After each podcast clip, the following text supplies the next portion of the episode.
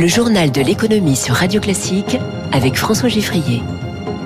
Radio Classique passe l'économie au scanner. En trois titres, l'inflation s'installe donc et la hausse des prix des courses alimentaires accélère. Après 90 ans de domination, General Motors battu à domicile par Toyota aux États-Unis. Et puis c'est la mecque de l'innovation pour le grand public. Le CES de Las Vegas démarre, aperçu à suivre. Dans 5 minutes, le Focus Echo, Benoît Apparu, président du promoteur Emridge, au micro de Radio Classique à 6h45. Classique. Journal de l'économie qui démarre avec une confirmation de ce que nous disait le patron d'Invivo hier à ce micro, Thierry Blandinière, évoquant 8 à 9% de hausse de prix sur certains produits alimentaires. L'INSEE a donné son chiffre pour le mois de décembre, 2,8% d'inflation, donc sur un an au total, mais surtout une accélération sur les produits alimentaires dans les prochaines semaines. Les passages en caisse risquent de provoquer de mauvaises surprises. Déjà en cette veille de l'épiphanie, un ingrédient phare de la galette des rois alourdit la note, c'est le beurre, Émilie Vallès.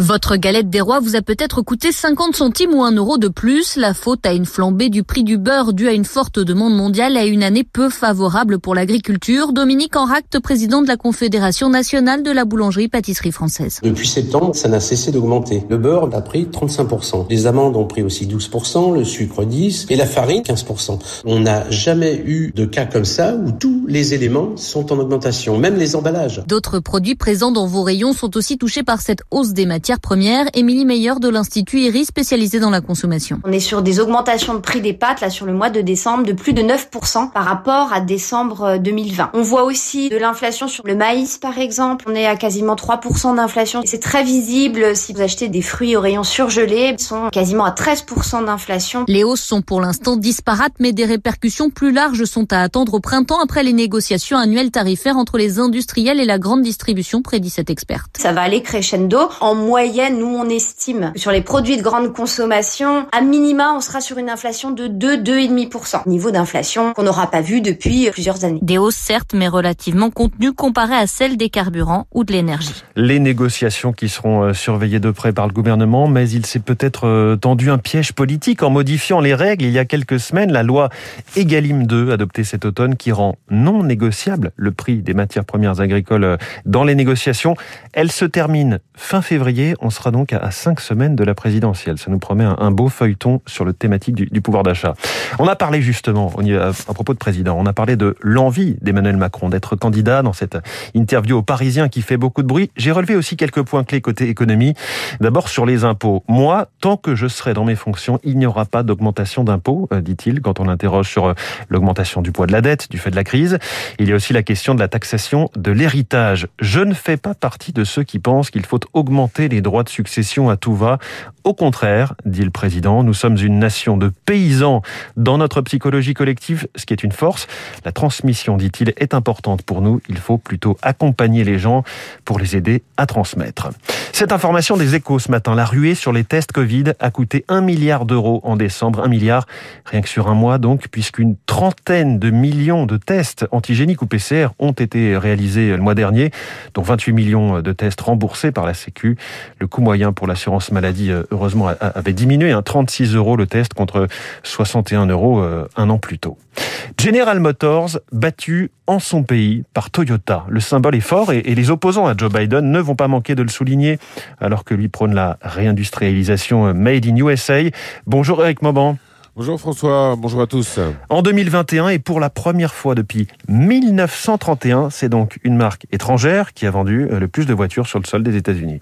Effectivement, Toyota a mieux géré la pénurie de composants électroniques. Le groupe japonais dispose d'une connaissance très fine de ses chaînes de montage et disposait de stocks plus importants de pièces détachées. Du coup, eh bien, les livraisons de véhicules ont été moins perturbées. Les ventes aussi, celles de Toyota aux États-Unis, ont reculé de seulement 28%, celles de General Motors de 43%. Alors attention toutefois, hein, le constructeur américain a axé sa stratégie sur la rentabilité en privilégiant les modèles les, les plus rentables. La direction s'attend à un rebond de ces ventes de véhicules de tourisme une fois passée la crise du Covid.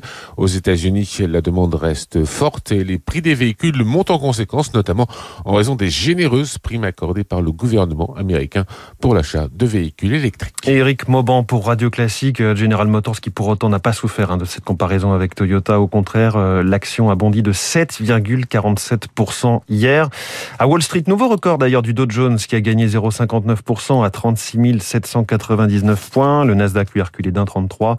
Euh, à Paris, nouveau record également pour le CAC, plus 1,39% qui clôture à 7317 points. Le Nikkei en ce moment évolue à peine, hein, plus 0,03% à Tokyo. Il est 6h44 à Paris, 21h44 à Las Vegas. Jour J pour la grande messe de la tech mondiale. Hein. C'est aujourd'hui que s'ouvre le CES, Consumer Electronic Show, le paradis des, adorateurs du virtuel et de l'électronique. Le salon qui fait son retour en mode présentiel. L'année dernière, c'était en virtuel. Alors, certains géants du secteur euh, ont annulé hein, à la dernière minute leur participation, mais il reste notamment les géants comme Samsung et les euh, startups françaises. 130 à présenter leurs dernières innovations, notamment des solutions que vous pourriez bien adopter au quotidien. Eric Cuoche. Les stars du show resteront sans aucun doute les téléviseurs aux images de plus en plus spectaculaires ou encore l'avalanche de nouveaux smartphones.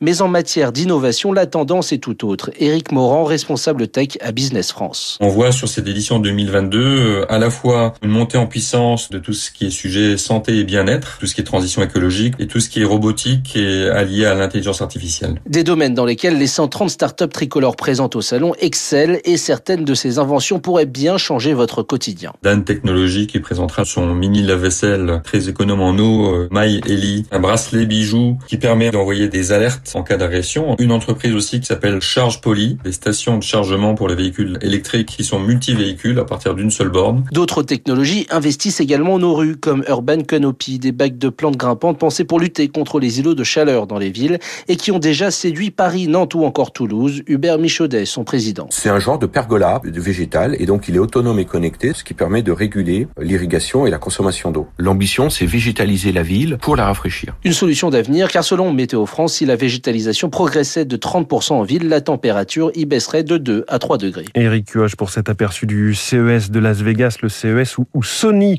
on revient à la voiture, Sony envisage de vendre des voitures électriques. Il présente un prototype de sa voiture Vision S et va créer une nouvelle filiale. Décidément, la voiture, c'est l'avenir de la tech. Il est